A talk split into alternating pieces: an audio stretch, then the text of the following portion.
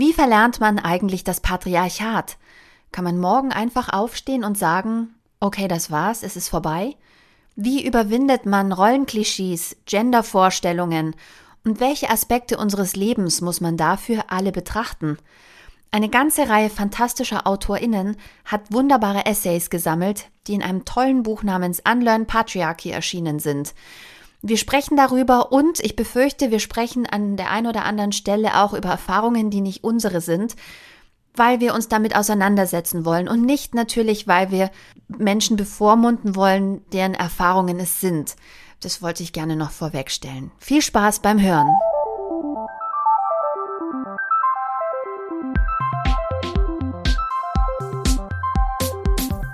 Die Leserinnen.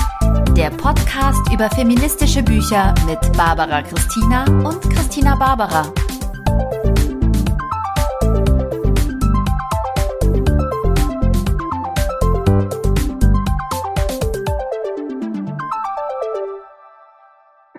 Ich bin, ich bin pickepacke müde.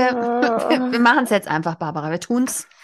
Wir kommen schon in Fahrt. Wenn wir erstmal über das Thema sprechen, dann geht's rund. Barbara, welches Buch hast du mitgebracht? Christina, okay. Ich habe äh, Unlearn Patriarchy mitgebracht ähm, aus dem Ulstein Verlag ähm, von, ich glaube, es war letztes Jahr, 2022. Und die beiden Herausgeberinnen sind äh, Naomi Rüland und Lisa Jaspers. Ich habe hier noch eine Silvia Horch und ich glaube, sie heißt Ryland. Oh. Na Naomi Ryland. Sorry. Das macht nichts. Aber das ist nur, weil ich es in Instagram, glaube ich, gesehen habe. Vielleicht liegen wir auch alle falsch und sie spricht sich ganz anders aus. Dann tut uns leid. ich habe mir aber auch aus dem Internet äh, rausgesucht ähm, Infos über die Herausgeberinnen, weil du das ja immer so schön machst. Und ähm, da habe ich mir jetzt mal ein Beispiel an dir genommen. Ähm, Sehr schön. Soll ich es kurz machen? Also äh, fangen, wir, fangen wir mit Lisa Jaspers an. Ähm, also ist mit Fork Days angetreten, das angestaubte Image von Fairtrade-Produkten aufzupolieren. Durch den Verkauf von Kleidung, Schmucktaschen und so weiter hat sie für hunderte von Menschen aus den ärmsten Regionen der Welt ein Einkommen geschafft. Lisa hat Politik und Entwicklungsökonomie studiert und arbeitet als Beraterin unter anderem für Oxfam, wo sie Naomi Ryland kennenlernte. Jetzt zu Naomi Ryland, lebt seit 2008 in Berlin und ist Gründerin von TBD, der Karriereplattform für Menschen, die sich auf Sinnsuche befinden. Durch TBD konnten sich bereits eine Million Menschen über nachhaltige Jobs informieren, mit Gleichgesinnten vernetzen oder das richtige Team rekrutieren. Naomi hat Germanistik und Intercultural Conflict Management studiert und ist Gründungsmitglied von SEND, Social Entrepreneurship Netzwerk Deutschland. Cool.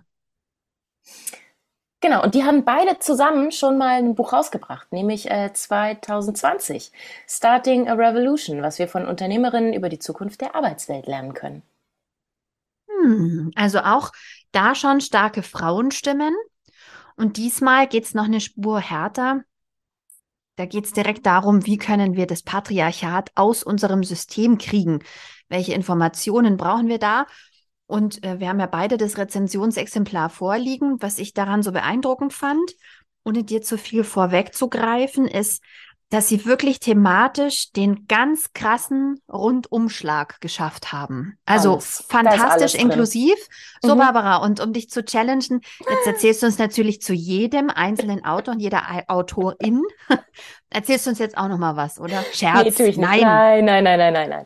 Aber ich, ähm, ich fand äh, ihr, äh, ihre Herangehensweise an das Buch wirklich ganz toll, weil sie meinten, okay, wir sind zwei weiße Cis-Frauen, ähm, wir wissen, da ist Patriarchat in uns drin. Irgendwie ist das ja in uns allen drin. Ähm, wenn wir da jetzt ein Buch drüber schreiben wollen und wenn nur wir darüber sprechen, ähm, ist es auch irgendwie am Thema vorbei. So funktioniert's nicht. Und deswegen haben sie quasi ähm, so eine große ähm, Diskussionsrunde aufgemacht.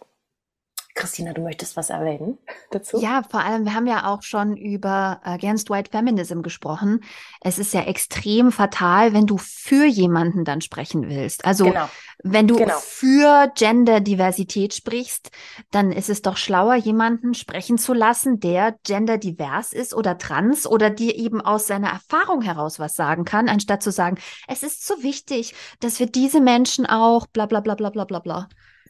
Das ist ja eine genau. Bevormundung. Ja, genau. Und deswegen haben sie also alles richtig gemacht und es ist auch wirklich ein ganz fantastisches Buch. Und äh, all diese Themen, die, äh, also Essays, ist ja quasi eine Essaysammlung, ähm, da schreibt auch jeweils ähm, jemand, der sich damit auskennt, die sich damit auskennt.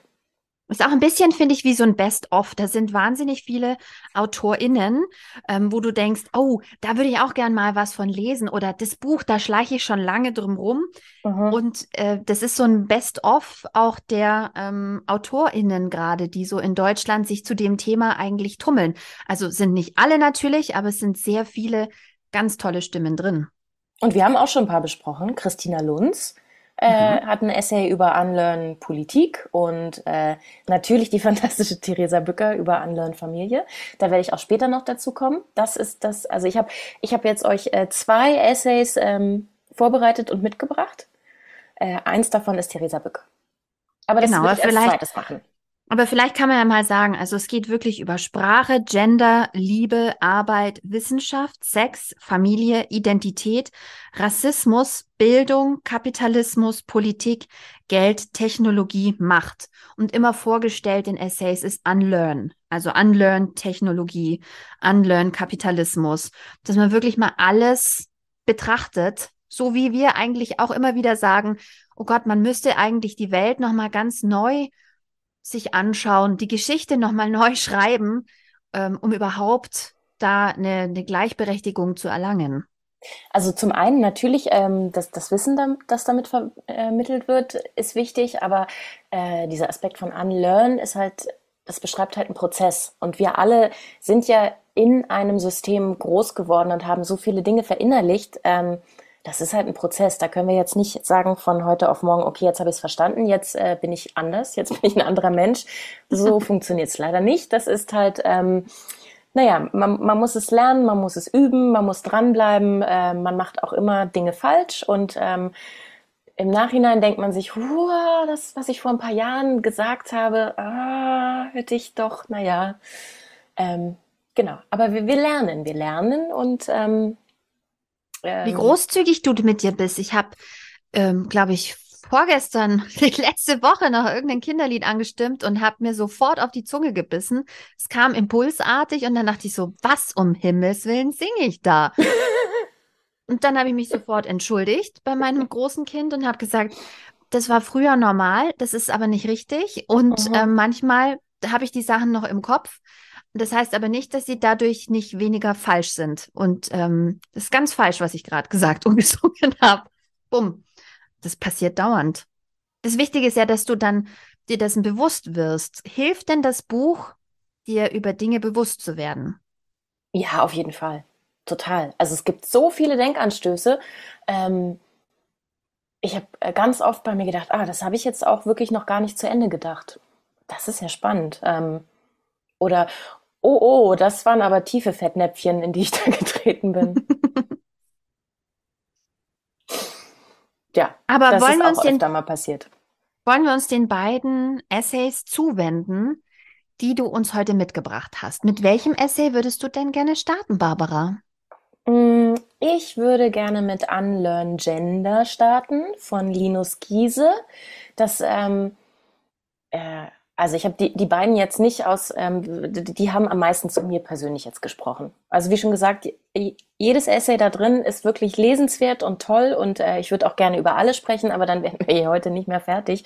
Von daher waren das die beiden, mit denen ich so, ähm, die, die mich emotional angesprochen haben und äh, Linus Giese äh, gehörte auf jeden Fall dazu. Ich habe auch, ich habe auch ein bisschen, ein bisschen feuchte Augen gehabt hin und wieder. Erzähl. Beim Lesen. Erzähl, mhm. Barbara.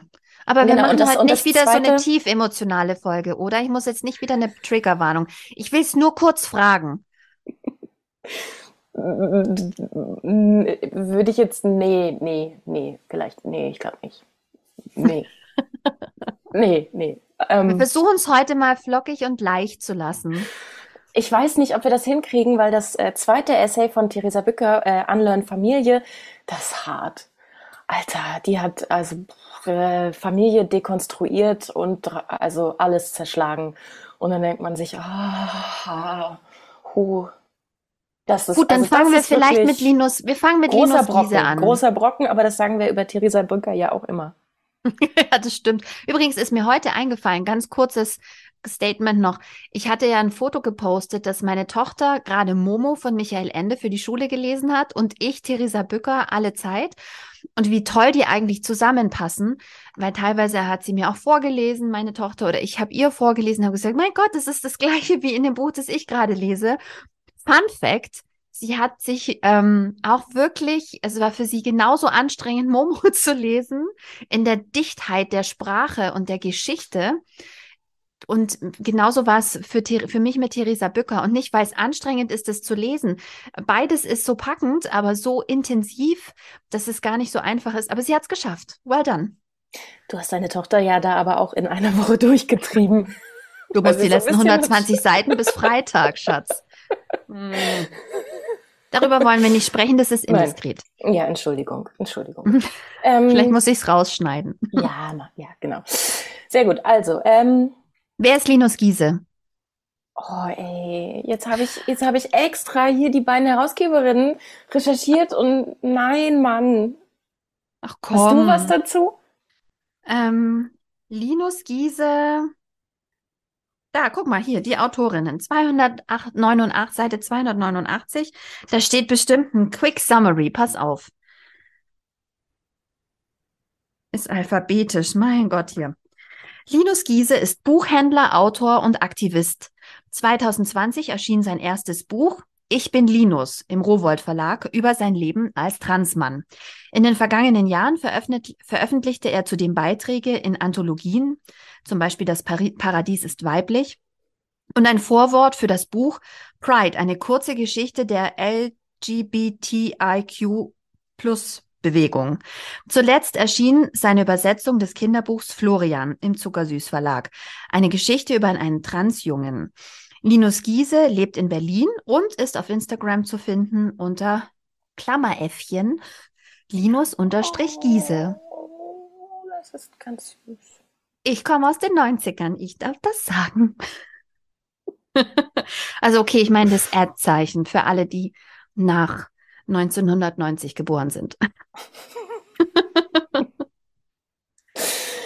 ähm, so, also ich kann ja vielleicht, stelle ich das voran, ich stelle das jetzt einfach mal voran und dann äh, kann man sich da auch wirklich, ähm, warum mich das so angesprochen hat, ist mhm. äh, der Fakt, dass ich ähm, äh, Kinder habe und ähm, da mir natürlich, ich möchte ihnen ja ermöglichen, dass sie sich äh, so entfalten können, wie sie das möchte, möchten und sie nicht in Boxen packe oder was auch immer. Und ähm, da hat er halt viel darüber erzählt, wie es für ihn so war und wie viel Schmerz seine ganze Reise mit sich gebracht hat. Und ähm, da habe ich mir dann immer gedacht, oh Gott, oh Gott, ich hoffe, ich als Mutter sollte das der Fall sein bei meinen Kindern, kann ich das irgendwie ähm, besser und kompetenter begleiten. So, und deswegen hat es mich auch total interessiert. Ähm, ich fange jetzt mal an. ähm, äh, er hat einen kurzen Abriss äh, darüber gemacht, also Unlearn Gender, ähm, dass Geschlecht ein soziales Produkt, äh, Konstrukt ist. Ähm, das wird ja einem bei der Geburt zugewiesen von Ärztinnen, Hebammen. Ähm, so ist, ist wahrscheinlich ein Mädchen, ist wahrscheinlich ein Junge, ohne vorher äh, da groß äh, Hormonstatus zu machen oder äh, eine Chromosomenbestimmung oder wenn es nach Penis aussieht, dann wird es wohl ein Junge sein und wenn es eine Vulva ist, dann wird es wahrscheinlich ein Mädchen sein. Aber das ist ja gar nicht so klar. So, da können wir ja erstmal anfangen. Es ist auch biologisch einfach nicht so klar. Es ist nicht besonders, es ist, es ist nicht binär, sondern da gibt's halt sehr, sehr viele Schattierungen auf, also es ist eine Skala, würde ich mal so sagen. Also es schon allein biologisch ist es eine Skala und viel von dem, was dann entschieden wird, stimmt dann im Endeffekt auch gar nicht, ähm, was auch sehr viel Leid und Schmerz bei den betroffenen Personen auslöst. Ähm, und äh, später ist es ja auch so, dass, ähm, also selbst wenn du dann irgendwie biologisch zugewiesen worden bist, bedeutet es das nicht, dass du dass dich äh, dahingehend auch fühlst. Also ob das dann auch, ob du dann mit diesem Geschlecht auch übereinstimmst. Ähm, es ist halt einfach sehr schwierig und es ist nicht einfach binär. Ähm, und da sind, äh, er stellt dann auch echt so ein paar ganz spannende ähm, Thesen auf. Warum ähm, beschreiben wir denn Körperteile als weibliche Körperteile und männliche Körperteile? Ähm, sind Brüste automatisch weiblich? Ähm, wie ist es bei Transpersonen, Transmännern? Die haben ja auch Brüste. Sind es dann weibliche Brüste? Ähm, Habe ich, hab ich dann weibliche Körperteile an mir dran? Könnte man nicht einfach sagen, es sind Brüste, so wie es Nieren sind und ein Magen? Man hat das halt und ähm, dem wird halt nicht weiter ein Geschlecht zugewiesen. Ähm, und äh, stellt dann auch äh, stellt dann auch mal in den Raum, ähm, müssen denn zum Beispiel jetzt äh, Frauenärztinnen oder Gynäkologinnen, also muss es Frauenarzt heißen, Frauenärztin, könnte es nicht auch einfach ähm, äh, Fachklinik für, äh, wie heißt es, ähm, Brüste, Vulva und Gebärmutter sein? Hm. Gut, Gynäkologie würde ja auch passen, aber dass äh, explizit immer Frauenarzt dabei steht. Beim Urologen steht auch nicht Männerarzt auf dem Schild. Genau, und das, also das ist ja nur ein kleiner Teil davon, wie schwierig es für Transpersonen ist, ähm, wenn sie halt über diese Organe verfügen, die dann auch regelmäßig warten zu lassen, weil sie sich dann direkt wieder in so eine Situation begeben müssen, wo sie sich erklären müssen. Ähm, Genau, so viel zum medizinischen Ding. Ähm, dann nochmal zum sozialen Geschlecht. Ähm, da werden halt einfach äh, viele Rollen und Verhaltensweisen erwartet. Ähm, wenn du männlich bist, dann sollst du stark, dominant und rational sein. Bist du weiblich, dann bist du empathisch, sorgend, passiv. Ähm, und das wird dann schon bei den Kindern äh, installiert, indem äh, Kinderspielzeug gegendert ist. Ähm, und äh, Bücher und Filme und wir werden quasi bombardiert damit mit diesen, mit diesen Stereotypen. Und ähm, einen Schritt weiter gedacht, äh, diese Stereotype könnten ja auch einfach, also dass es sie an sich schon gibt, ist, äh, ist beschränkend und nicht so schön, gerade für Menschen, die sich da nicht besonders gut einsortieren können, aber sie sind dann halt auch noch gewichtet. Ähm, das heißt, wenn ähm, ist es für Mädchen und für Frauen positiv, wenn sie sich äh, männliche Stereotype aneignen. Das heißt, ähm, sie studieren MINT-Fächer, äh, sie machen Karriere, sie sind empowered, sie haben äh, handwerkliches Interesse und äh, äh, sind, machen Mannschaftssportarten, keine Ahnung, solche Dinge, dann ist es, ah, das ist ja schon ein cooles Mädchen.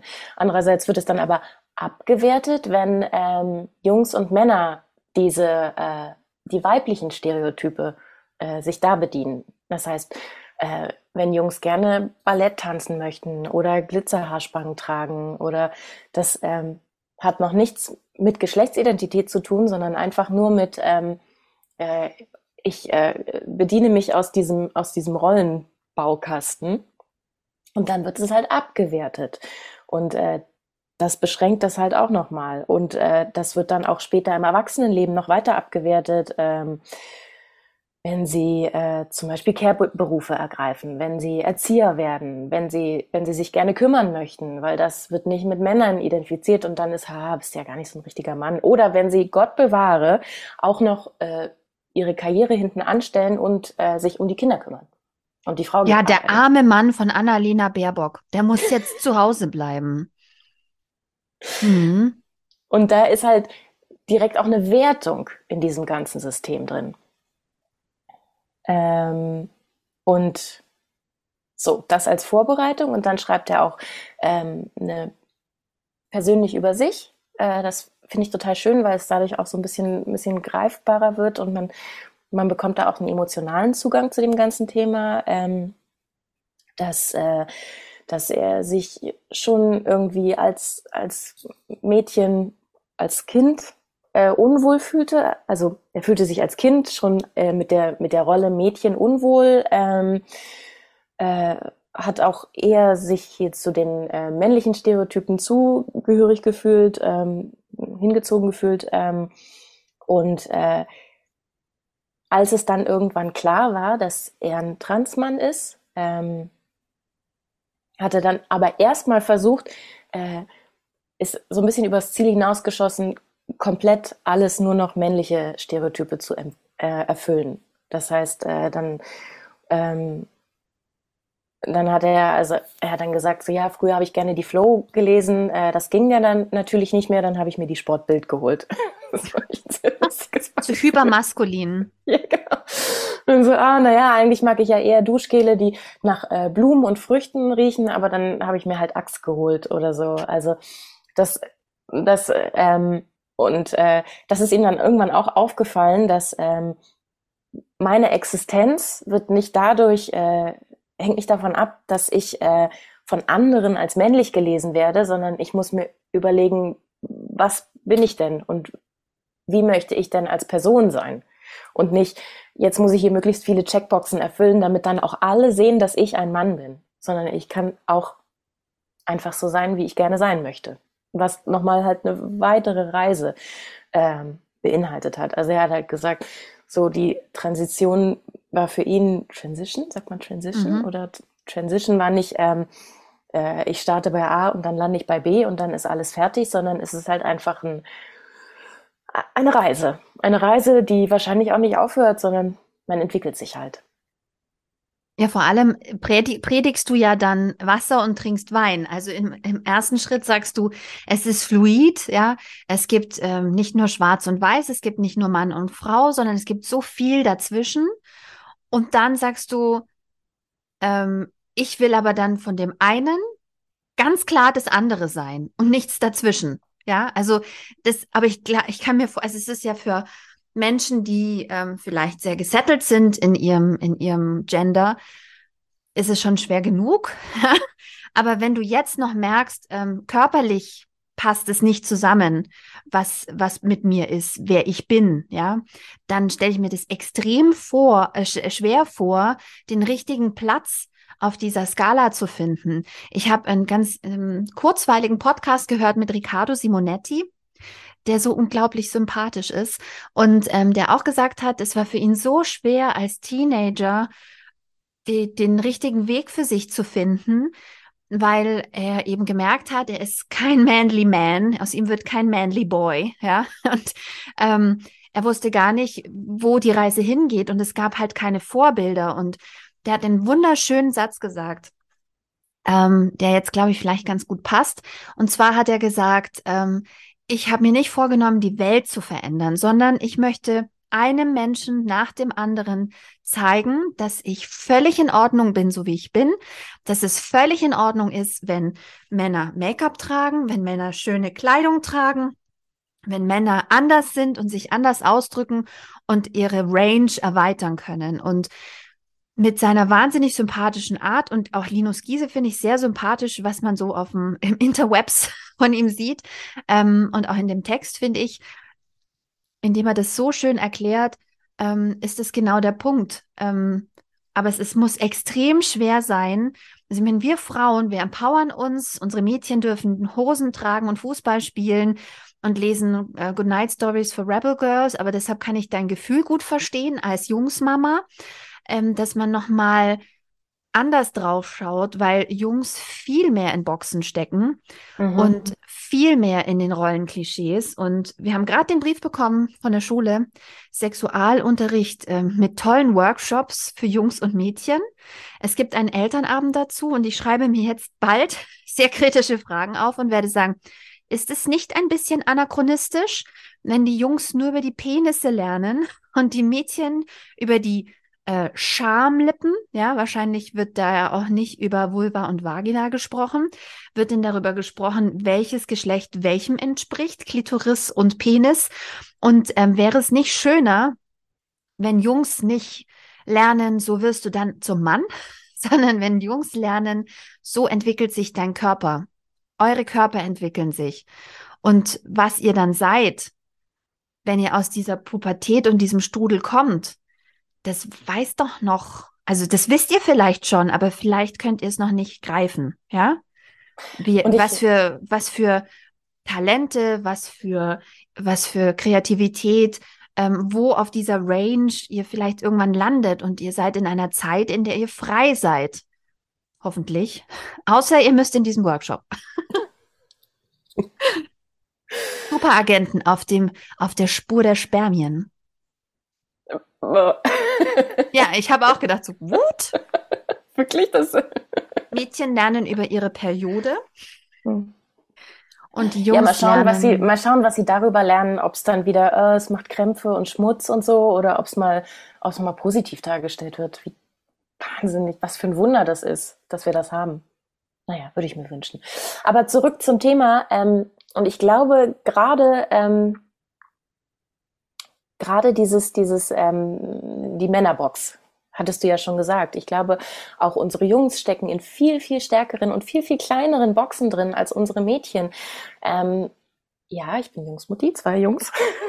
das sagt sonst immer Kind, aber in diesem Falle äh, oute ich sie jetzt mal. Es sind zwei Jungs. Ähm, äh, und ähm, bei dem kleineren finde ich es total schön, ähm, was zu unterstützen. Der, der mag halt so glitzernde Sachen. So. Und das, und das finde ich auch total schön. Und der guckt mir total gerne beim Schminken zu. Und dann ähm, gebe ich ihm was ab, dann darf er auch mal mit, mit meinem Pinsel in seinem Gesicht rummachen und so. Und das, das, da denke ich doch nicht, naja, der wird jetzt mal schwul oder der wird mal eine Frau, sondern ich sage, es ist doch total schön, dass, dass er da jetzt einfach Spaß dran hat. So, das ist alles. Mehr ist ja, es nicht. Aber du bist keine spießige Oma, die dann sagt, ähm, hier Indianer kennen keinen Schmerz, reiß dich mal zusammen. Und da gibt's ja auch diese Blindtests mit Babys, wo den Leuten nicht erzählt wird, welches Geschlecht das Kind hat. Und dann weint das Kind und es wird gefragt, was denken Sie, was das Kind hat? Und bei den Mädchen ist Schmerz impliziert und bei Jungs ist es Wut. Wut. Mhm, Wut. Der ist Natürlich. jetzt halt sehr wütend, dass er das nicht bekommt. Nein, der hat vielleicht auch Schmerz. Und da muss man sich wirklich bei jedem Weinen seines Kindes an die eigene Nase packen und sagen, der kriegt genauso viel Zuwendung jetzt und Trost, wie er braucht. Und der Kipppunkt ist wohl, wenn die 13 werden. Das ist nämlich dann Zero Tolerance Zeit. Da werden die Teenager und dann müssen die Männer werden. Dann haben sie das Gefühl, sie müssten Ach jetzt so, Männer ah, werden. Zero Tolerance äh, der Gesellschaft. Ja, da darfst du nicht mehr soft sein. Dann sind die ja meistens noch so klein. Jungs sind ja, die entwickeln sich ja ein bisschen ja, langsamer. Ja, die sind total klein. Sind noch Kinder. Ähm, also ich finde es ähm, ähm, hier, also hier zum Beispiel in der Nachbarschaft äh, gab es auch äh, ein Beispiel, ähm, das war eine Familie und mit jetzt identifiziert er sich, glaube ich, als männlich, aber der lief auch ein paar Jahre immer mit Kleidern rum und dann wusste man auch nicht, ähm, wohin geht denn jetzt die Reise, aber hat er halt gemacht und das war überhaupt gar kein Problem. Also das ist vielleicht der Vorteil von Berlin Mitte. Also hat auch keinen interessiert. Also jetzt trägt er halt Kleider, probiert er sich aus. Also das finde ich halt so schön, dass man den Kindern die Möglichkeit gibt, ähm, probier es halt mal aus und das ähm, du kannst, mach die eine Richtung, mach die andere Richtung, äh, schlag dein Pendel aus, in welche Richtung auch immer du möchtest und dann schau am Ende, wo es sich am besten anfühlt. Also da finde ich, das finde ich so wichtig, ähm, da ihnen diese, diese Freiheit zu geben. Hm. Ohne aber das, das gleich mal, zu bewerten. Aber da siehst du mal an dieser Geschichte, wie schwer das ist, da den, den Weg zu finden. Also, weil selbst wenn du das Gefühl hast, du steckst im Falschen, gibt es auch da offensichtlich mh, hm, Schwierigkeiten, deinen Weg zu finden. Also es ist gar nicht so einfach, ähm, dein, dein ähm, ich möchte mich nicht zu weit aus dem Pendel lehnen. Ich finde es einfach wahnsinnig interessant, was er schreibt. Eben gerade dieses, ähm, ich habe, es fiel mir schwer, meinen Platz zu finden, weil ich wusste, ich bin ein Mann. Und was für eine Art von Mann bin ich aber, ja? Ähm, auch da wieder, wo auf dem, auf der Skala befinde ich mich? Und ähm, das finde ich wahnsinnig, ich finde es wahnsinnig spannend, ich finde es sehr komplex, es muss eine Riesenherausforderung sein. Aber, Aber ein ähm, Stück weit müssen wir das ja alle. Also ein Stück weit müssen wir ja alle eigentlich gucken. Das hatten wir ja schon bei Nils Pickert. Was für ein, was für ein Typ bist du in einer Beziehung auch? Also wo stehst du? Natürlich, aber ähm, genau, um, um jetzt vielleicht nochmal äh, einen Schritt zurückzugehen, ähm, finde ich es bei Kindern auch, also ich persönlich äh, finde es so wichtig, ähm, sie in keine Box zu stecken, sondern ihnen Boxen anzubieten. Und das habe ich auch bei meinen Kindern gemacht, ist ich, äh, ich finde es nicht gut, sie, ähm, wenn sie klein sind, als, ähm, als Junge anzusprechen. Ähm, ich sage dann eher Kind. So, Kind. Das heißt, ich gebe ihnen die Möglichkeit zu entscheiden, ähm, in welche Richtung möchte ich denn gehen. Und genauso wichtig finde ich es auch, ähm, äh, dann, wenn sie größer sind, also das ist jetzt vielleicht so ein bisschen ein verwandtes Thema, finde ich es auch wichtig zu sagen, ja später, also wenn das Gespräch darauf kommt, später, wenn du dann mal eine Freundin oder einen Freund hast. Also das ist nicht, ähm, das ist nicht diesen, es ist einfach offen und ähm, mhm. das wird von Anfang an besprochen und also das und jetzt kommt die Stelle, wo ich emotional werde. Ähm, das oh. hat er ja auch geschrieben. Also ich, ich weiß nicht, ob es dann für die Betroffenen auch so ist, aber dieses, dieses Coming Out. Ich als Mutter finde es so schlimm. Also, oh, jetzt habe ich hier. Äh, wirklich, jetzt wenn, nicht die falschen Kinder, Worte finden, Barbara. Nicht die falschen Worte finden. Wenn, wenn Mach das, den Satz schnell Kinder, fertig. Wenn meine Kinder das Gefühl hätten, sie müssten sich ähm, äh, bei mir outen, dann würde ich denken, ich habe alles falsch gemacht, weil dann haben, haben wir auf dem Weg die Kommunikation verloren. Also wie kann ich denn, wie können, also wie können Sie denn so das Gefühl haben, Sie müssen sich verstellen und Sie müssen sich anpassen und Sie müssen sich in Rollen drängen, ähm, einpacken, dass Sie nicht mit mir als Mutter darüber sprechen können, ähm, Sie sagen, ah ja, vielleicht finde ich Jungs interessant, vielleicht finde ich Mädchen interessant, vielleicht sehe ich mich selber als Junge oder als Mädchen. So, das sind ja alles normale Themen, über die man auch einfach reden kann in, im Alltag. Und da muss man nicht dieses riesige jetzt habe ich mein Coming Out an Weihnachten vor der gesammelten Familie halte ich eine Rede oder ich weiß nicht, wie das stattfindet, aber ähm, so, das ist mein emotionaler Punkt zu dem Essay. Auf die Gewahr hin, dass wir uns jetzt natürlich trotzdem weit rauslehnen und für Menschen sprechen, die, also für Dinge sprechen, die, die nichts mit unserer Realität zu tun haben. Ich habe aber da unterschiedliche Sachen tatsächlich gesehen. Ich sehe das so wie du, ähm, dass es eigentlich ähm, schlimm wäre, sozusagen, wenn du nicht äh, dein Kind dann in den Arm nehmen kannst und sagen kannst, ich weiß, alles gut. Oder ich, wenn man einfach schon ich weiß doch, wer, ich weiß, wer du bist. Aber das andere ist, dass es dann wiederum auf der anderen Seite habe ich mal gelesen, es ist für die Betroffenen so eine, es ist eine große Sache. Und dann trivialisierst du es nämlich, indem du sagst, ja, weiß ich. Sondern da musst du in dem Moment dann auch sagen, Erzähl mir davon, was bedeutet es für dich? Ähm, drum, ich finde es ich find's wahnsinnig schwer, weil man, weil es sehr weit von meiner Re Lebensrealität entfernt ist, weil ich auch keine Schnittmengen habe. Ähm, ich finde, wie gesagt, als, gerade als Mutter auch, es wahnsinnig wichtig. Das fängt ja schon beim Babybauch an. Wisst ihr denn jetzt schon, was es wird? Ja, eigentlich müsstest du jetzt sagen, ein Kind. Es wird ein Kind. Alles andere, also ich kann ja sagen, welche primären Geschlechtsmerkmale wir entdeckt haben beim Ultraschall, aber was es wird, weiß ich nicht. Da gehört ja mehr dazu. Ähm, müsste man eigentlich so sagen. Und man, deshalb gibt's ja auch den, den Shitstorm immer über Baby äh, Gender Reveal Partys und so. Ähm, weil du weißt ja vorher nicht, wer kommt. Das sind Charaktere, das sind Menschen, die sind, wie gesagt, ähm, nicht schwarz, nicht weiß, die sind nicht so oder so, wie du dir die wünschst, sondern die kommen ja immer so mit ihrem eigenen Plan. Wie war das bei diesem wunderschönen Gedicht? Da werde ich immer ganz sentimental. Eure Kinder sind nicht eure Kinder, sie sind ähm, ah, ja. der, also du bist nur, du bist Gelegen. nur derjenige, der den Bogen hält, aber der Schütze bestimmt den Weg. Du gibst dem Kind nur Schwung, ja. Und du darfst, du kannst nicht die Richtung bestimmen. Du gibst dem Kind nur Schwung. Und, ähm, und dann, dann musst du halt die Person sein, wo sie immer wieder zurückkommen können. Also das Gefühl, egal was passiert in der Welt, wenn alles schief läuft, packe ich meinen Koffer und fahre nach Hause. Ich glaube, also das ist das, was ich mir vornehme, weil so habe ich das von meinen Eltern immer gefühlt, wenn alles schief geht, dann packst du einen Koffer und kommst hierher. Das war immer ein schöner Gedanke. Ja, oder dass sie sich einfach immer gesehen fühlen, angenommen. Ja. Ja, emotionale Mutis. Mhm.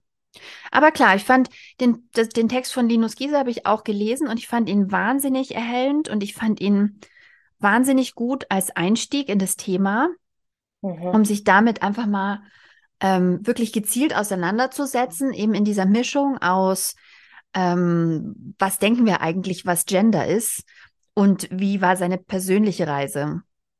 Und ich finde es auch total, also ich bin eine totale Cis-Frau, da gab es für mich nie eine Frage. Und ich bin auch sehr heterosexuell, das war irgendwie auch kein Thema für mich, aber wenn ich Kinder habe, dann weiß ich ja gar nicht, wie sich das entwickelt und was für Bedürfnisse die haben. Und da möchte ich dann auch frühzeitig irgendwie wissen, wie gehe ich denn da gut drauf ein? Und das, das finde ich, lernt man halt daran, dass man ähm, dann auch äh, Bücher liest oder Podcasts hört von Menschen, die andere Erfahrungen gemacht haben also habe ich das Bedürfnis.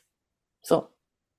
Ich hoffe einfach, dass ähm, wahnsinnig viele Menschen dieses Bedürfnis haben, weil ich glaube, auch nur so können Lebenswelten sich begegnen, indem du von Erfahrungen liest und Geschichten liest, indem du ein Buch liest, in dem zwei Männer sich lieben, indem du ähm, eine Geschichte liest von jemandem, der ähm, vielleicht ähm, eine Transition hat, ja, ähm, und dem, dem sozusagen den begleiten kannst, literarisch auch. Und deshalb ist es ja so schade. Also das schaffen wir ja nicht mal, was, was Lebenswelten von Frauen angeht. Da waren wir ja schon. Ähm, wenn wir es noch nicht mal schaffen, da irgendwie Jungs Einblick zu geben durch Schulliteratur, wie wollen wir denn dann noch viel mehr Diversität zeigen, Menschen, die äh, behindert sind, Lebenswelten ähm, von Menschen, die rassistisch bedroht werden. Das kannst du ja nicht von außen erleben, sondern da musst du ja Geschichten lesen von aus dem aus der Erfahrung heraus. Und das ist schon extrem schwierig, aber mit man muss die Neugier behalten und man muss man, Sie müssen sich zwingen. Nehmen Sie sich mal so ein Buch zur Hand. Lesen Sie doch mal was. ähm, ja, also auch wenn du im ersten Schritt denkst, es interessiert mich vielleicht, nicht, es hat mit mir gar nichts zu tun, aber man muss in sich die Neugier suchen zu sagen, aber ähm, es bereichert mich. Und ähm, es öffnet meinen Horizont und es öffnet mein Mitgefühl und mein Verständnis. Und auch, was natürlich auch ganz wichtig ist, dass man da so ein bisschen in die, in die Gefühlswelt, Erfahrungswelt Einblicke erhält, um sich dann auch besser verhalten zu können gegenüber genau. Menschen aus anderen, also so, da keine Fettnäpfchen. Vorsicht. Genau. Kein Deadname, kein. Ja, ja, sondern, dass man so ein bisschen lernt, wie verhalte ich mich denn? Was ist denn da, was ist denn da angebracht und was ist nicht angebracht?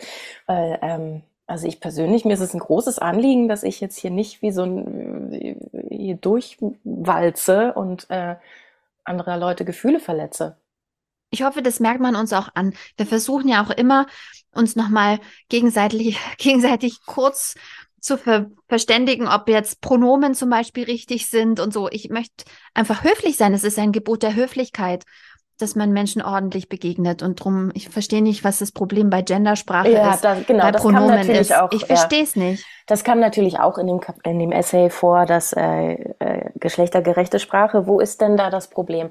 Da äh, hält man mal eine Millisekunde ähm, ein und äh, spricht, inkludiert alle, weil Sprache schafft auch Wirklichkeit.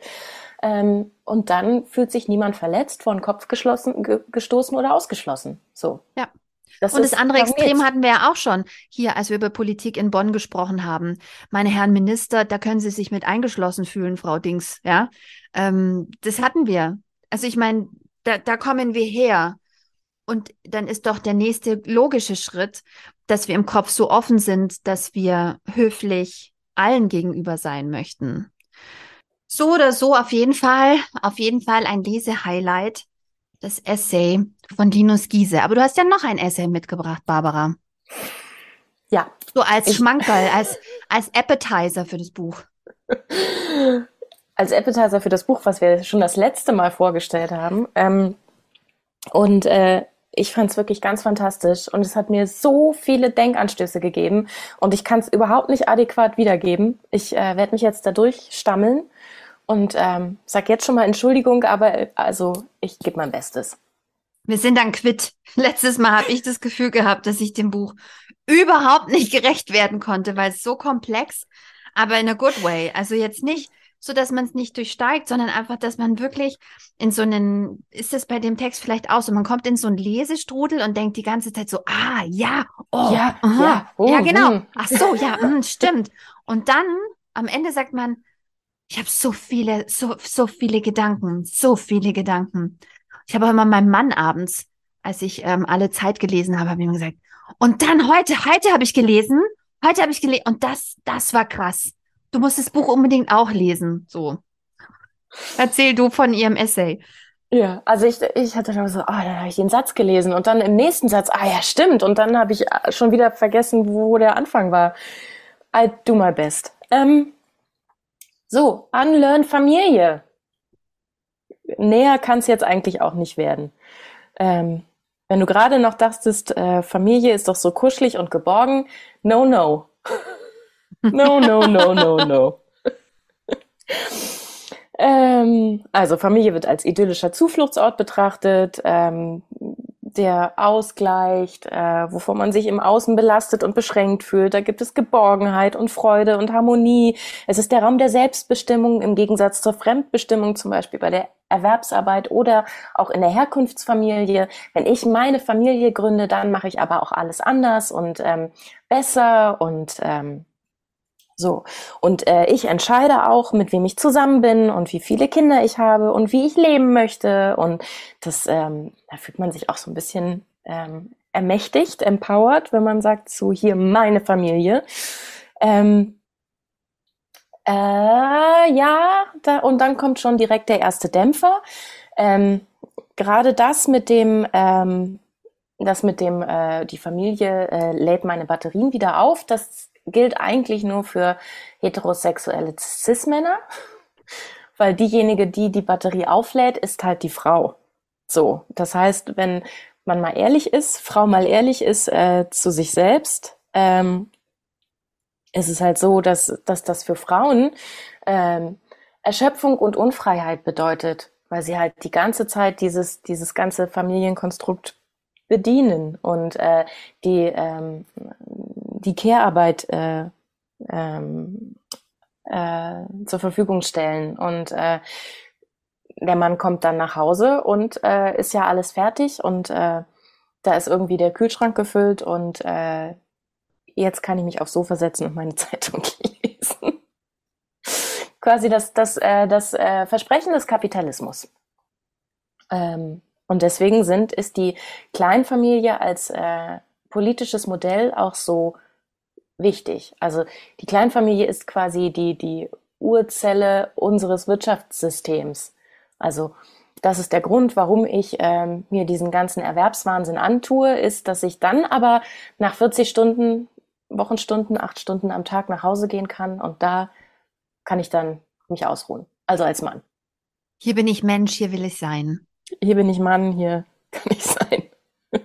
Aber klar, ich meine, du hast gerade schon gesagt, die, die Erwartungshaltung ans Familienleben ist ja schon enorm hohe. Viel Harmonie, viel relaxte Zeit, Liebe, Anerkennung, ähm, Verständnis ähm, und Loyalität. Und das muss man ja erstmal herstellen. Also die Gemütlichkeit, das kuschelige Heim, die frische Wäsche, das, den duftenden Kuchen. Genau, und Frauen in heterosexuellen Beziehungen verzichten durch Übernahme der Care-Arbeit in der Familie auf ihre Sehnsüchte und existenziellen Ressourcen, nämlich Zeit, berufliche Entwicklung und Geld. Und sie haben schrumpfende Möglichkeit, ähm, ihr Leben selber zu gestalten. Und ähm, durch die, den Verzicht auf die Ressourcen auch diese Beziehung, wenn es nicht mehr funktioniert, jederzeit verlassen zu können weil sie dann nämlich abhängig sind. Es ist ein Machtgefälle. Männer halten ihre Frauen durch körperliche, psychische und finanzielle Mittel klein. Ich habe gerade eben diese Studie, habe ich das letzte Mal schon zitiert. Ich hoffe, ich wiederhole mich nicht. Auf jeden Fall habe ich diese interessanten Zahlen. Es war keine Studie, das war eine unrepräsentative Umfrage, die die auf ähm, Twitter und Instagram gemacht haben. Und es ging um gewaltbetroffene Frauen. Und es wurde gefragt, hast du in der Beziehung schon gewusst, dass das eine Gewaltbeziehung ist, also dass Gewalt hier eine Rolle spielt?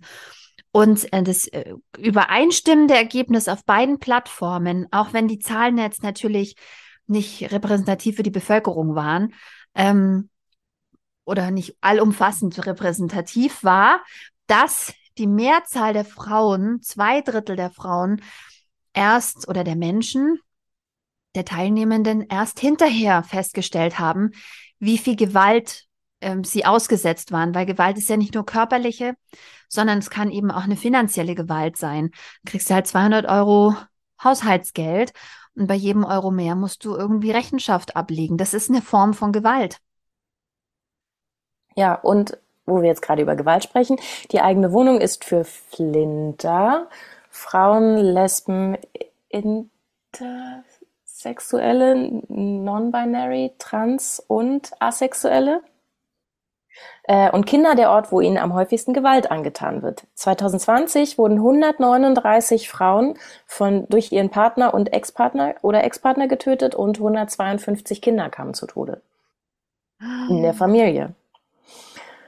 Beziehungstat. Ähm, Klingt nicht so krass wie Mord. Sagen wir lieber Beziehungstat, oder? Ist Nein, viel schöner. Ist Mord. das war ein Scherz, Barbara. Aber gut, dass du noch wach bist. Ja, super. Ich, ich, ich, ich versuche, ich gebe hier mein Bestes. So. Die Kleinfamilie bedeutet also für viele Menschen keine Freiheit, ist aber unser gesellschaftliches Leitbild. Und ähm, genau, das hatte ich schon erwähnt. Die heteronormative Kleinfamilie stellt die Arbeitskraft der Erwachsenen nach einem anstrengenden Tag wieder her. Die Wirtschaft baut darauf, dass in Familien unbezahlte Reproduktionsarbeit geleistet wird also neue Arbeitskräfte hergestellt werden. Und äh, KonsumentInnen. Und das, ja. Und das Ganze wird ermöglicht durch die unbezahlte Care-Arbeit. Das Gehalt ähm, der Frau brauchen wir aber trotzdem. Sie muss trotzdem arbeiten gehen. Die, Weil äh, sonst kannst du davon nicht mehr leben. Von 40 Stunden Arbeit im Monat kann ein Haushalt nicht mehr leben. Außer du bist vielleicht leitender Ingenieur in Süddeutschland. weiß es nicht. Aber eigentlich reicht's nicht. In Großstädten äh, reicht's nicht. Nee. Nee. Und ähm, ist die Familie kraftspendend oder kräftezehrend, bedeutet sie Freizeit oder Arbeit, ist meistens eine geschlechtsspezifische Erfahrung. Und jetzt stellt sie auch die These auf, wenn Frauen vorher wüssten, welche Unfreiheit und Erschöpfung die heteronormative Kleinfamilie für sie bereithält, würde sie, würden sie sie wohl kaum wählen. Hättest du es schon vorher gewusst? Ja, ist natürlich immer schlimm. Also wenn ich solche Texte lese, erzähl mir, wie es mir dir damit ging, dann ist es natürlich immer fies, weil man steckt ja schon drin. Also genau, man ne? steckt schon drin. Man steckt schon drin und da schreibt sie auch später, ähm, ja, also gerade unsere Generation, wir stecken halt schon drin und äh, schaffen es durch äh, große Kraftanstrengungen, uns daraus zu lösen, wenn es eine schlechte Beziehung, äh, naja, wenn es super fies schlecht ist. Ähm, es wäre doch schön, wenn man ähm, einen Schritt vorher da schon äh, rangeht und äh, den Kindern zum Beispiel in der Schule ähm, sagt, okay, denkt doch darüber nach, was gibt es denn für Familienformen und wie könnten wir denn leben? Aber wie also, sollen denn die Jungs Lebenswelten kennenlernen, die sie A nicht von zu Hause kennen und B auch sonst nirgendwo finden. Sie finden keine Vorbilder für Männer, die ähm, zu Hause bleiben, die sorgen, die, die Care-Arbeit übernehmen. Sie sehen nicht die Lebensrealitäten von Frauen, die werden trivialisiert. Es gibt, ähm, es gibt nicht den Anspruch, dass Jungs auch entsprechende Bücher lesen in der Schule. Ähm, wir sprechen übrigens bald in einer Folge über ein Buch, das ich unbedingt gerne auf Schulbuchlisten sehen wollen würde. Aber das ist ähm, jetzt kein, ich mache keinen Spoiler. Ähm, wir, ihr müsst dann die über, über, über nächste Folge. Na, auf jeden Fall, ihr hört's ja dann. Aber ähm, wir müssen, wir müssen ja die Lebensrealitäten kennenlernen. Und wenn Männer keine Vorbilder haben, da gibt's keine Vorbilder. Da wären wir wieder bei Linus Giese. Ähm, es gibt nur ultra äh, maskulin und wenn du feminin bist, gibt's eine weite Range. Ja, da kannst du ein bisschen mehr Tomboy sein oder, äh, nee, wie nennt man das? Doch Tomboy, oder? Nee, wie nennt man ja, das, wenn die Mädchen ja, so schon. Ja, ja, Fußballmädchen. Ähm, mhm. Wenn du so, du kannst ein bisschen ähm, äh, wie, ne, wie, wie würde ich das jetzt politisch korrekt nennen? Du kannst auf jeden Fall dich weit, ähm, weit definieren zwischen Minirock und Lippenstift und Jeans und ähm, Fußballspielen. Da, du hast alle Möglichkeiten als Frau und als Junge, als Mann hast du wenig Vorbilder und wenig Spielraum. Und ähm, in Japan ist es ja gerade so, dass die Frauen keine Kinder mehr kriegen wollen, weil sie genau sehen. Bist du da jetzt hingehopst? Ja, weil ich da gerade einen Artikel gelesen habe. Die japanische Regierung möchte jetzt Anreizprogramme für junge Familien schaffen. habe ich gedacht, könnten wir mal eine Delegation schicken nach Japan, können die mal gucken gehen. Anreizprogramm klingt toll ähm, für junge Familien, weil die, weil die nicht, die wollen nicht mehr. Ja, und auch in Deutschland gibt es Studien, dass die jungen Frauen ähm, natürlich auch im Zuge der, ähm, der Selbsterkenntnis zu Recht sagen, ähm, sorry, was bedeutet denn das für mich? Will ich das? Und was ähm, will ich wirklich Kinder kriegen? Ist es meine vorherbestimmte biologische Rolle? Passt es wirklich zu meinem Leben?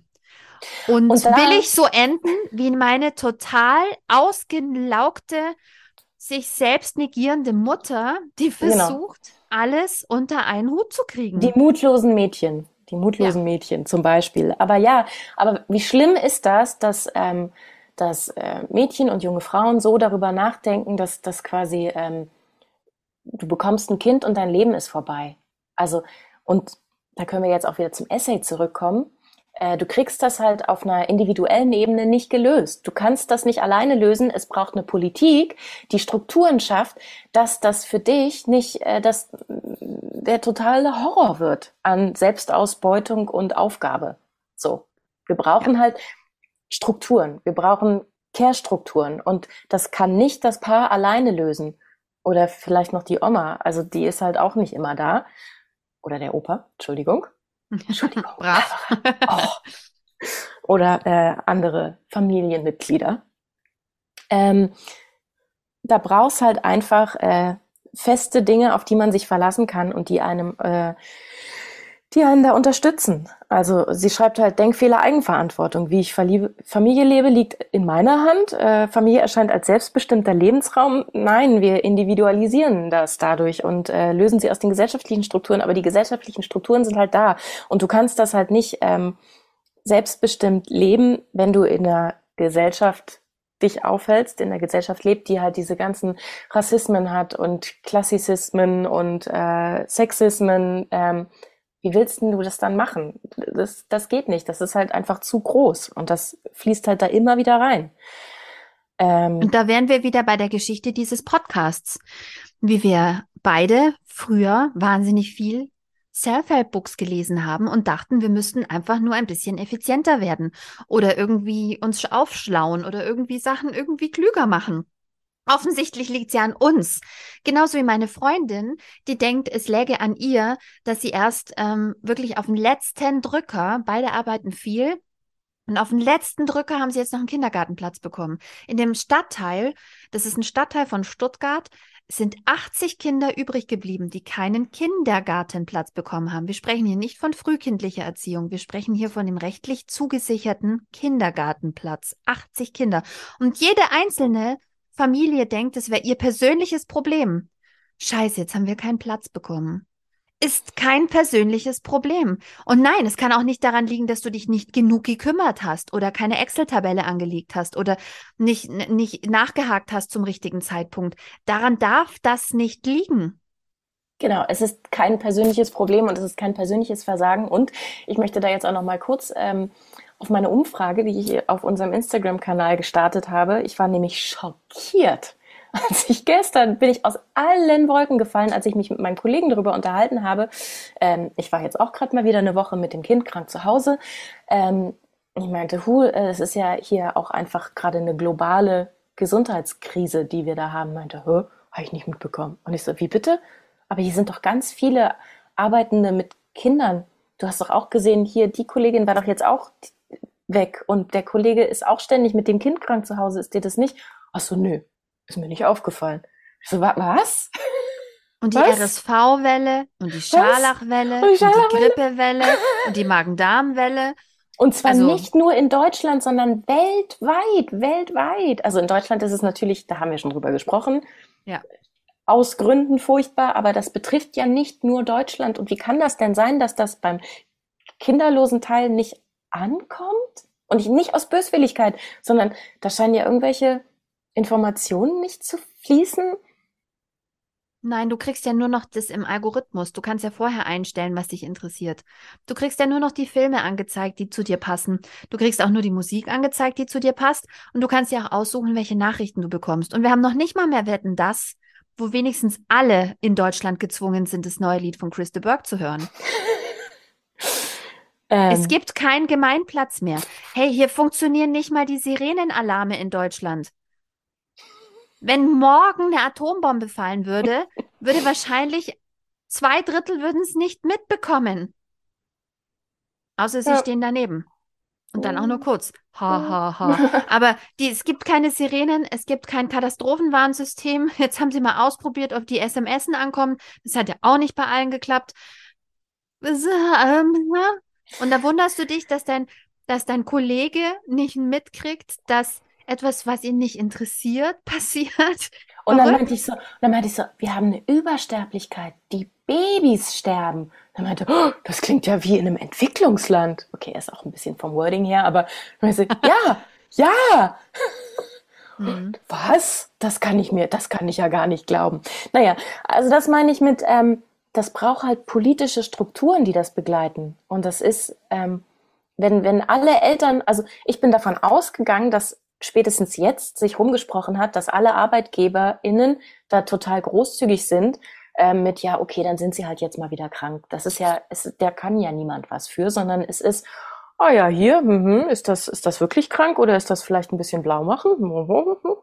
Aber wir haben doch auch in der Corona-Pandemie gesehen, ähm, Frau Barbara, dass man, ähm, dass man sehr gut nebenher noch arbeiten kann und Kinder betreuen kann, krank oder nicht krank, Schule oder nicht Schule. Das geht ja wohl nebenher. Es gibt äh, inzwischen Zahlen, dass die Menschen sich nicht mehr so oft krank schreiben lassen und die Kinderkrankentage nicht nehmen, weil sie sagen, gut, dann wupp ich es halt irgendwie nebenher und mache Homeoffice, weil jetzt dürfen ja alle Homeoffice machen und quetschen noch mehr ineinander machen noch mehr gleichzeitig. Und diese geben Kinder, dem kind, Kinder kind Fiebersaft und schreiben, sind, sitzen parallel im Meeting. Es ist völlig Banane. Und diese Kinderkranktage sind ein Witz. 60 Prozent kriege ich da vom Gehalt. Entschuldigung?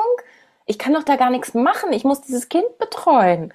Schon mal irgendwie einen Zweijährigen betreut? Da geht aber nichts nebenbei. Was ist denn mit den 40 Prozent? Ist das, weil das dann auch manchmal schläft? Ja, aber du kriegst ja dann nicht 40 Prozent Gehalt von irgendjemandem, weil du nebenher noch was arbeitest. Also, das ist absurd. Das ist absurd. Und wie schlimm das ist, wenn dein Kind länger krank ist als diese Wochen, die du kriegst, dann ja, haben wir ja, ja schon ja, drüber da gesprochen. Waren wir, ja, da waren, da da waren wir schon. direkt ja, aus wir, dem da Netz. Waren wir schon. Ja, ja. Aber ähm, und das genau. Verrückte ist ja, ich habe, ähm, hast du diesen El Hotzo-Tweet gesehen? Ich finde ja schön, dass alle immer El Hotzo auch auf allen anderen Plattformen teilen, wenn er was twittert. Der hat geschrieben. Ich höre jetzt auch seinen Podcast. Der wohnt jetzt in Podcast. Nachbar. Er ist mein Nachbar. Oh. oh. Ähm, mein Ex-Mann kennt Grüße. den. Mein Ex-Mann kennt den. Brauchst du ein Autogramm?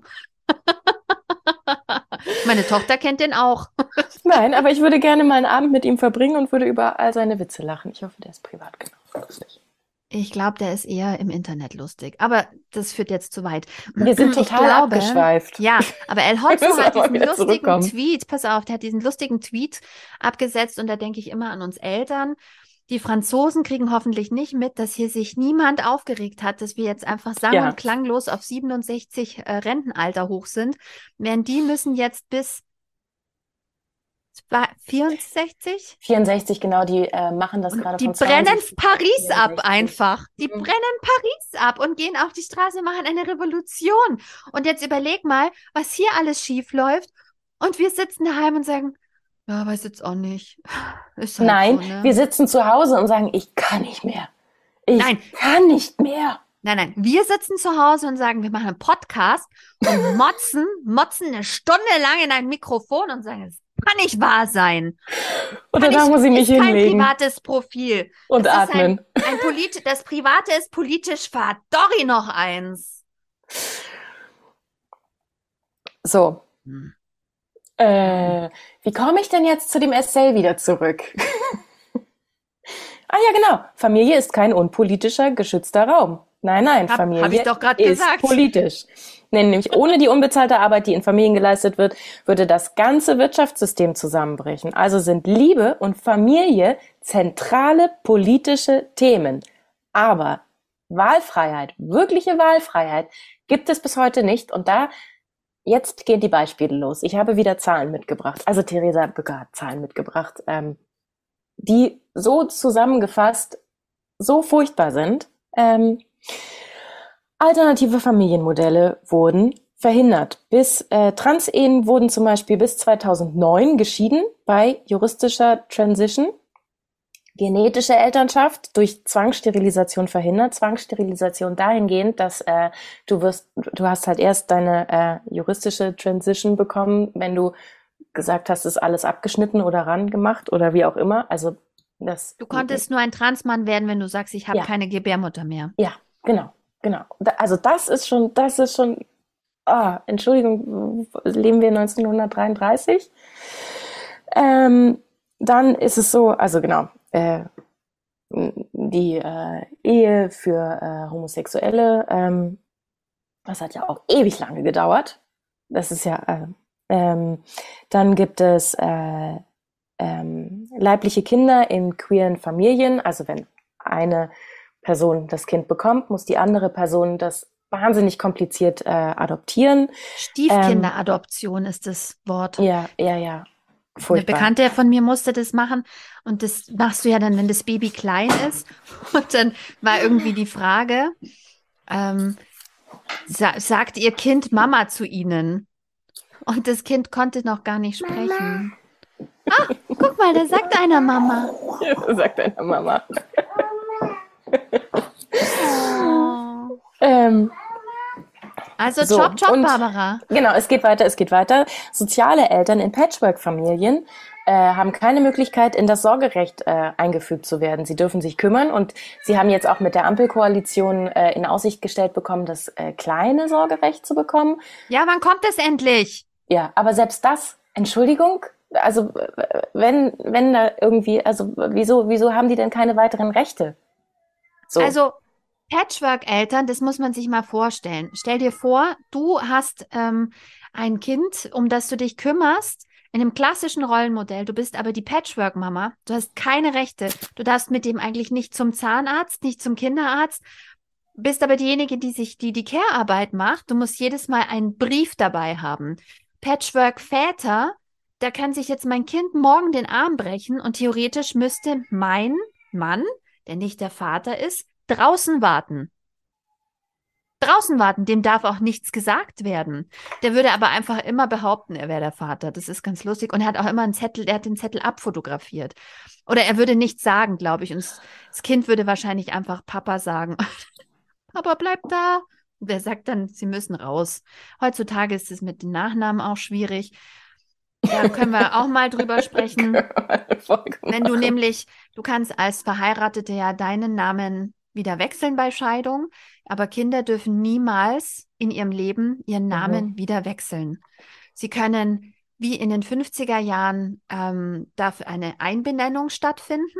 Das heißt, das Balk ähm, heißt dann genauso, ist aber nicht adoptiert, hat keine Rechte, erbt nichts, ja, ganz wichtig für die Verwandtschaft, ähm, aber ähm, taucht so unter, dann fällt es nicht mehr so auf, heißen alle Müller und ähm, das Kind kann aber nie wieder wechseln. Also auch wenn dann das Verhältnis zum Beispiel zerrüttet ist und das Kind würde sagen, ich möchte wieder meinen alten Namen, geht nicht. Wenn du in romantischer Anwandlung gesagt hast, das Kind soll den Namen vom Vater haben und er meldet sich nie wieder, geht nicht. Also da muss er das Kind geschlagen haben und oder im Knast sitzen, ja. Dann kannst du sagen, bitte, bitte, bitte. Bei geteiltem Sorgerecht und alle sind sich einig und das Kind weiß, was es will, No chance. Normale Doppelnamen? No chance. Hat die Große Koalition gesagt, dass sie die echten Doppelnamen wieder einführen wollen?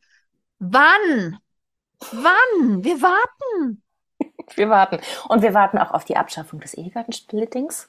Ja, da warte ich schon lange. da warten wir schon lange. Naja, da müssen wir gar nicht weiter drüber sprechen. Aber im Moment ähm, warten wir auf unsere Steuerrückzahlung. ähm, hier, und zum Beispiel auch Kinderwunschbehandlungen werden nur bei Ehepaaren über die Krankenkasse finanziert. Hello? Ja, was meinst du, warum die alle heiraten müssen? Ja, ja, also, also A, dass, dass dann Paare heiraten müssen, aber auch, dass äh, wenn ich als Singlefrau sage, okay, das äh, funktioniert hier nicht, aber ich habe einen Kinderwunsch und den möchte ich mir jetzt erfüllen, dann muss ich das halt selber zahlen. Und das ist halt keine Wahlfreiheit. Ähm, und es gibt, und jetzt geht's hier auch noch mal ein bisschen weiter, äh, keine rechtlich abgesicherten Sorgegemeinschaften, zum Beispiel bei Geschwistern oder FreundInnen. Weil manchmal ist es ja auch so, dass man einfach ein festes Freundesnetz hat. Ähm, und dann möchte man das auch äh, rechtlich fest, geht nicht. Ähm, Oder zum Beispiel, ich habe in mein Testament geschrieben, bei der Geburt des letzten Kindes habe ich gedacht, okay, es wäre vielleicht ganz gut, ein Testament zu haben, you never know und so. Und dann habe ich reingeschrieben, wahrscheinlich geht es aber gar nicht. Ich würde mir wünschen, dass mein Ex-Mann und mein aktueller Mann sich dann das Sorgerecht teilen für mein erstes Kind.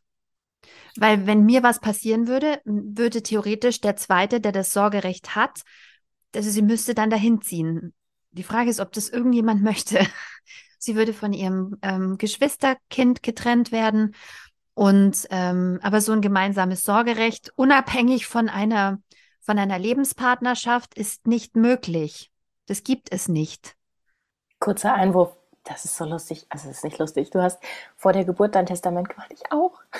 Echt? oh, und ganz ehrlich, je mehr ich über, auch über Geburt lese, keine Spoiler auf die nächste Folge, aber. Und eine Patientenverfügung habe ich auch gemacht. Da kommt auch die Frage, ey, was tun wir uns da an? Auch im ganzen Zuge dieser, dieser Abtreibungslegalisierung. Ähm, wisst ihr eigentlich, wie gefährlich eine Schwangerschaft ist? Ich so, scheiße vor der letzten Geburt, okay, weiß nicht, ob wir das rausschneiden. Ich habe ich hab zu meinem sag's Freund leise, gesagt, Barbara, sag's leise. zu meinem Freund gesagt, ich überlebe das nicht. Ich bin mir plötzlich ganz sicher, ich überlebe das nicht. Aber ich habe dir hier, guck mal, die Patientenverfügung und das Testament ausgedruckt. Wie verrückt ist man denn?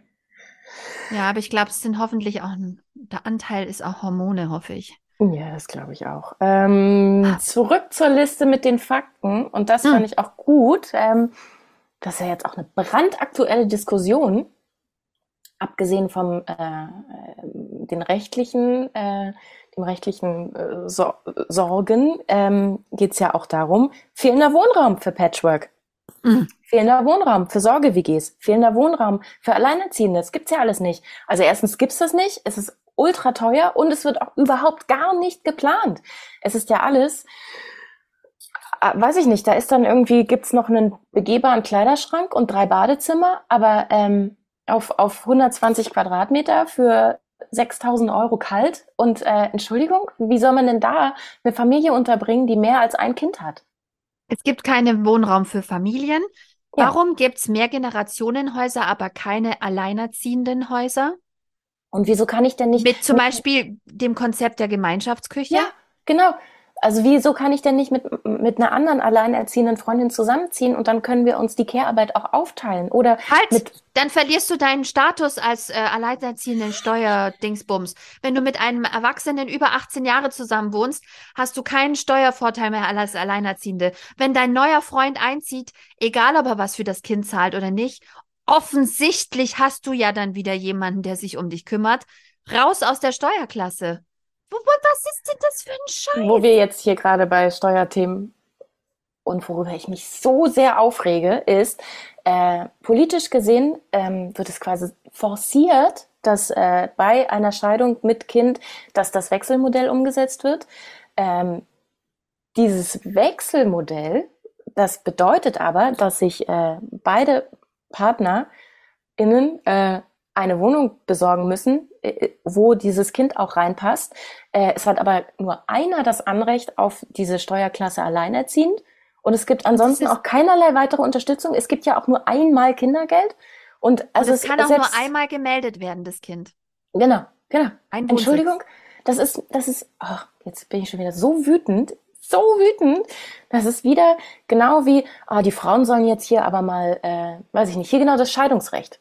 Die Frauen sollen hier mal mehr arbeiten und deswegen gibt's keinen äh, Ehegattenunterhalt mehr und ähm, wir revolutionieren das, das Scheidungsrecht, aber dann wird halt nichts dafür getan, dass man arbeiten kann. Und mit dem Elterngeld, die äh, hier, die sollen jetzt mal ordentlich arbeiten gehen, aber dann gibt's irgendwie keine Kinderbetreuung. Es ist immer, da wird irgendwas angefangen und dann wird's aber nicht zu Ende gedacht.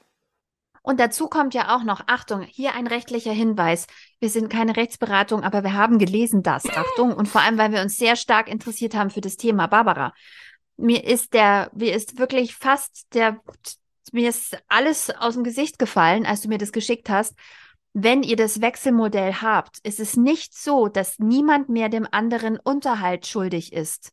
Das ist eine Lüge, Leute. Achtung. Also es ist keine Lüge, es wird einem einfach nur nicht gesagt. Selbst in der Beratung für Alleinerziehende, selbst wenn man heulend bei der Unterhaltsstelle anruft, wird es einem nicht gesagt. Oh, ups.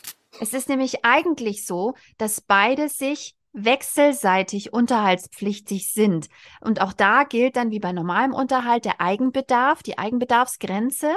Wenn du jetzt aber einen Mann hast, der immer noch Vorstandsvorsitzender ist bei Siemens und sagt, äh, ich kümmere mich, also Natascha, das Au-pair, kümmert sich ein, eine Woche lang immer ähm, im Wechsel ähm, um das Kind. Mir ist es extrem wichtig, dass ich auch was kriege für das Geld, das ich zahle. Deshalb wohnt das Kind jetzt auf jeden Fall auch bei mir ähm, dann ist es aber so, dass, die, dass dieser Mensch trotzdem dir noch Unterhalt schuldig ist, wenn du nur Teilzeit arbeiten kannst, zum Beispiel, weil du nicht zurückfindest in perfekt bezahlte Karrierespuren. Und ähm, da muss man wirklich nachforschen. Das ist nicht mhm. eine Information, die auf der Straße nein. liegt. Nein, nein. Das kann man sich nicht leicht ergoogeln wie die Düsseldorfer Tabelle, sondern muss man wirklich knietief rein. Und ich, also wechselseitig, unterhaltspflichtig und dann kann es sein, dass eben einer sehr viel mehr verdient und dir trotzdem noch Unterhalt zahlen muss im Wechsel für das Kind. Ja. Nicht für dich, für das Kind. Ja, also wie gesagt, dieser deutsche Staat möchte ja nicht, dass alleinerziehende Frauen leben können. Nein, genau. Und hier erhöht das Armutsrisiko für Alleinerziehende, da muss ich gar nicht von anfangen. Genau, also auch eine Frage, Ideal, warum tut man sich das an? Übermorgen ja. kann Uwe irgendwie gehen, ja, oder Peter oder Stefan oder Marcel. Oder sagt, sterben. Ähm, oder sterben. Ähm, hoffentlich hat er aber eine Lebensversicherung, dann wäre der Fall ein bisschen anders. Aber wenn er einfach sagt, du, ich glaube, das läuft nicht mehr, dann ähm, stehst du nämlich da und eben war es noch deine große Liebe und du hättest niemals gedacht, dass es so weit kommt. Und dann. Und ihr habt euch das doch aufgeteilt, dass du zu Hause bleib, bleibst bei den Kindern, weil er hat ja, ja, auch so einen guten Job und er kann ja auch locker für alles bezahlen. Ja, und das war Wir eine schweifen ab. Und gemeinsam wart ihr ein tolles Christina. Team. Aber es macht mich so wütend, Barbara, es macht mich so schrecklich wütend. Ja, es macht mich auch sehr, sehr wütend. Äh, wie kommen wir jetzt wieder zum Essay zurück? Ähm, ich, ich wollte ja noch eine Stelle, ich wollte ein, noch eine. Findet sie ein gutes Ende in ihrem Essay? Also, wenn sie sagt, es ist eigentlich alles extrem schwierig. Ich, also ich wollte noch eine andere Stelle vorlesen, die okay. auch schlimm ist. Go for it. Aber wir müssen und, uns beeilen, weil der kleine ja, Mensch der ja, Mama gesagt ja, ja, hat. Ja, ja, ja, ja, ja, ja. Das letzte, das letzte noch, das fand ich nämlich auch einen krass, krassen Denkanstoß. Darüber hatte ich auch noch nicht nachgedacht. Und jetzt spreche ich wahrscheinlich den Namen falsch aus. Aber ich, ähm, hm. die Autorin Sarah Jeff, Jeff, Jeffy, argumentiert in ihrem Buch Work Won't Love You Back, dass die Menschen im Neoliberalismus dazu aufgefordert werden, ihre Jobs zu lieben und dass diese Leidenschaft für Erwerbsarbeit als wichtiger oder erstrebenswerter betrachtet wird als die Liebe zwischen Personen und sogar das Sprechen über die zwischenmenschliche Liebe verdrängt habe. Und vielleicht zeigt sich hier ein Zusammenhang. Wenn wir die Liebe zu anderen Menschen entwerten, weil etwas anderes, es etwas anderes gibt, das wir lieben können und sollen, unsere Arbeit, dann ist es plausibler, warum wir in unglücklichen Beziehungen verharren. Ist lustig, weil so was ähnliches schreibt sie auch in alle Zeit. Da schreibt sie zwei Aspekte, die ich interessant fand. Und zwar einmal, dass eigentlich die Erwerbstätigkeit, die Moderne gerade in die gleiche Falle tappt wie die Care-Arbeit, ähm, indem du Purpose dranhängst und das mhm. aus Liebe tust, mhm. ähm, musst du ja auch gar nicht mehr so viel Geld bezahlen, ne? weil du machst es ja, weil du da einen Sinn drin siehst. Ähm, also das tappt gerade die Erwerbsarbeit in den gleichen Sumpf wie auch die Care-Arbeit. Und der zweite Aspekt war, war, ähm, wenn du freies Leben nur als Leben ohne Kinder siehst, was ist denn das dann für ein Scheiß? Also, warum kann keine Freiheit sein, wenn du eine Familie hast? Also, wieso kannst du diesen Zustand nicht als einen freien Zustand betrachten, sondern nur wenn du praktisch das von dir werfen kannst oder dich gar nicht dafür entscheidest. Das ist vielleicht dann wieder der Bogen äh, zurück zu Familie ist vielleicht doch ganz schön. Es muss ja einen Weg geben, dass man in einer Familie frei lebt und das Gefühl hat, ein freies Leben zu führen und ähm, eben nicht sagt, oh Gott, es ist hochgradig gefährlich, ein Kind zu kriegen, ich äh, kann mein Leben nicht mehr leben und ähm, ich bin nur noch fremdbestimmt, sondern wir müssen, wir müssen als Gesellschaft Wege finden, das umzudeuten und auch das Leben mit Kindern als Familie als ein freies Leben sehen zu können. War das jetzt mein Schlusswort? Ja, du bist so gut in Schlussworten. Ich fange immer nur an, alle Fäden aufzurebbeln und dann sitze ich vor dem großen Haufen an Theorien und Tränen. Barbara, sag doch noch ganz kurz zum Abschluss. Für wen würdest du sagen, ist es ein hervorragendes Buch? Unsere Leseempfehlung für? Wieder mal das gleiche Zielpublikum. Das Tolle ist, wir lesen ja auch nicht nach, nach, nach den Sachen, die uns geschickt werden, sondern wir lesen ja nach Gusto. Insofern äh, ist es natürlich für uns einfach, Bücher nicht zu zerreißen, weil wir nur die Bücher lesen, die uns von vornherein eh interessieren. Ja, aber darum geht es ja auch. Wir sind ja hier auch so eine, so eine Art Lebenshilfe und das bringen wir auch nur gut rüber, wenn wir über Dinge sprechen, die uns berühren und uns wir weitergebracht haben. Wir sind ja keine Feuilleton-Journalistinnen, sondern nee. wir lesen hier nur, worauf wir Bock haben. Ja, so obwohl wir haben ja, wir haben ja Rezensionsexemplare von diesem Buch bekommen. Wie ist das eigentlich passiert? Hast du das angeleiert oder hatten die uns ich, Nee, ich habe es angeleiert. Ah, ich habe gesagt, vielen, vielen, vielen Dank auf jeden Fall. Ja, das stimmt. Vielen also, Dank, Ulstein. Vielen, vielen Dank und es tut mir auch leid, dass das so lange gedauert hat. Das war halt einfach auch ein sehr dichter Essayband. Ja. Aber es ist ein toller Band, weil man kann immer wieder reinlesen. Man kann auch einfach mal sagen, ich möchte mir ein Thema rausgreifen und dazu was lesen. Und ähm, es sind nur hochkarätige, super schlaue Menschen drin. Insofern kann man da gar nichts falsch so machen mit schlau. dem Buch. So ja. schlau und man lernt so viel. Ja, also lasst euch von dem, von dem Namen nicht irreleiten. Unlearn Patriarchy, Patriarchy klingt so nach, ähm, nach äh, Berlin-Mitte, Buchladen, sehr woke. Was? Was? Ich Nein. Schon. Ich, was? Das ist ein mega guter Titel. Das, also genau das ja, ist schon. es. Man, Aber dadurch, dass er Englisch ist, weißt du? Privilegien und äh, versucht sich auf die Reise zu einem besseren Menschen zu machen. Ja, aber wenn ich jetzt so aus der Provinz heraus spreche, ist es schon eher eine Hürde. Also wenn du das jetzt hier in den Buchladen Echt? legst, ja, es ist nicht so, dass du sofort denkst, oh, das spricht mich aber an. Ähm, weil oh. Anglizismen und so, das ist schon hier noch so ein bisschen. Mich hat es hm. total angesprochen. Mich hat es sofort angesprochen und, auch. und es hat auch so ein, es ist halt auch so haptisch so schön. Es hat so ein so. schönes, ist hier so Pappe drumrum und wenn man es aufklappt, hat so einen ganz tollen Farbverlauf. Ich mag Gradients so, so gerne. Es ist so ein, wie nennt man denn das? Jetzt müssten wir uns mal da so ein, Buch ein bisschen. Es hat auch so eine schöne Schrift und. Es ist also, ein Hardcover, aber nicht so eins, was noch so eine Papierhülle hat, sondern was so, so, ein, so einen kantigen Kartonumschlag hat. Ich liebe und das. Ist ein das ganz sieht wahnsinnig modern Format. aus. Es ist ein besonderes Format, das ist ein bisschen länglicher. Mhm. Also nicht höher, aber äh, kürzer. Ah, ja, so, ja. Christina, es war wieder mal sehr, sehr schön und es war wahrscheinlich auch mal wieder sehr, sehr lang. Ähm, wir bringen es jetzt mhm. zu Ende. Wir empfehlen dieses Buch auf jeden Fall. Danke ja. an all die tollen, schlauen Menschen, die äh, Essays geschrieben haben und natürlich auch an die tollen Herausgeberinnen. Ja. Und an den Verlag. Und die GestalterInnen dieses Buches. Ja, eben. Du bist ja vom Fach.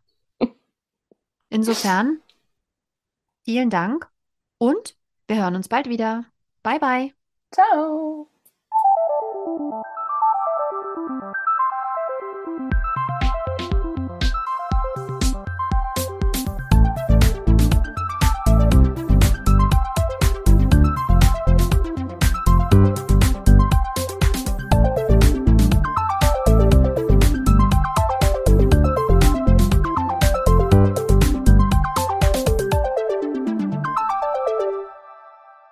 Das war der Podcast Die Leserinnen.